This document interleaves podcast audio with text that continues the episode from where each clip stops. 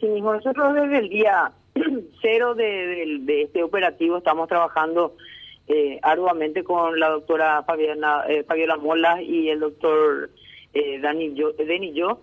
Y bueno, ellos habían solicitado en su momento el movimiento migratorio de cada uno de los de los investigados y de los imputados, inclusive también así como bien dijiste, recién se libró eh, la orden de captura eh, para el ex diputado Osorio, que también ya nos envió el oficio como para cargar en el sistema. Y estamos trabajando con ellos. Todos, todos los, los involucrados en este operativo o los sindicados en este operativo ya están, eh, ya tienen ellos su movimiento, ¿verdad? En su gran mayoría todos se encuentran legalmente, o sea, por nuestro sistema en el país. Eso no implica que eh, por algún lugar de la frontera seca, llámese Pedro Juan o llámese eh, Foz de Guazú, podría haber eh, salido, ¿verdad? De igual manera se, se está trabajando de forma conjunta con la federal, entonces ya los organismos de seguridad harán el seguimiento correspondiente. En lo que corresponde a migraciones, ya dimos la información de todo lo que ellos nos solicitaron, de cada uno de ellos, y eh, ahora, como te comento hace un instante, ya eh, se libró la orden de captura y ya se avisó eso a todos los puestos de control. Directora, eh, en, el, en el desarrollo de la operación a ultranza comenzaron a surgir nombres y caracterizaciones eh, presuntamente operativas de, de estas megabandas de, de exportación de cocaína desde Paraguay y también de operatorias muy grandes de, de lavado de dinero. Y apareció un nombre que ya nos era familiar, un poco en el mundo del deporte y un poco en el mundo del, del crimen, que es el, el uruguayo Sebastián Marcet, que reemergió en el marco de los operativos de la operación a ultranza, caracterizado como uno de los cerebros de todo esto. Marcet, eh, para lo que hace los registros migratorios de, de su dependencia, directora, ¿él está en territorio paraguayo o figura como este que salió legalmente al exterior? En el caso de Marcet, justamente yo había recordado y pasé ya todos los datos también a la fiscalía. En septiembre del año pasado, había caído, no sé si recuerdan, ¿En Dubái? Eh, un uruguayo en Dubái con una uruguaya también y tenía pasaporte paraguayo falso, ¿verdad? Eso ya había abierto una investigación, creo que el, el, director jurídico de identificaciones y se había comprobado que el, que el, el documento era falso, ¿verdad?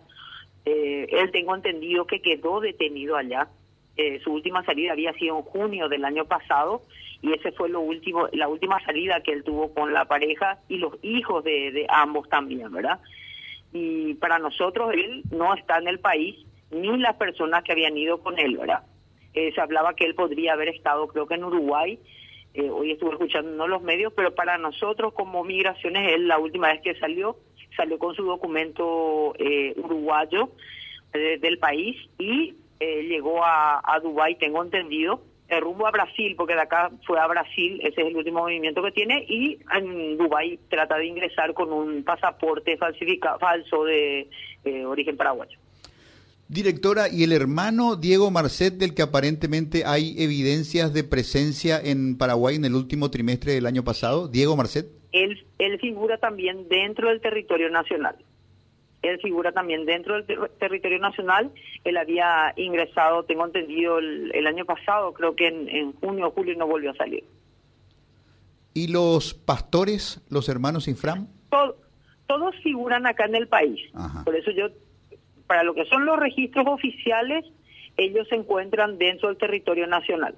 Eh, todos esos documentos ya lo tienen tanto el fiscal, eh, yo como el fiscal, eh, la fiscal Fabi Molas. ¿Y ya es una operación que involucra a Interpol también? ¿Hay, digamos, un búsqueda de captura internacional? Bueno, eso eh, eso ya lo, lo dictamina a través del juzgado. Tengo entendido que sí. Yo cuando cuando el fiscal, el sábado y domingo estuvimos trabajando con, con el fiscal Denis y yo, eh, tengo entendido que ellos tienen que hacer el procedimiento para librar esa orden de captura y creo que sí, ya está ya está hecho. Nosotros ya le proveímos de toda la, información que, que, ellos no habían requerido y tengo entendido que eso se envió al, al juzgado. Estamos compartiendo en este momento con la audiencia las fotografías de, la, de las personas declaradas prófugas y procuradas por eh, tribunales paraguayos.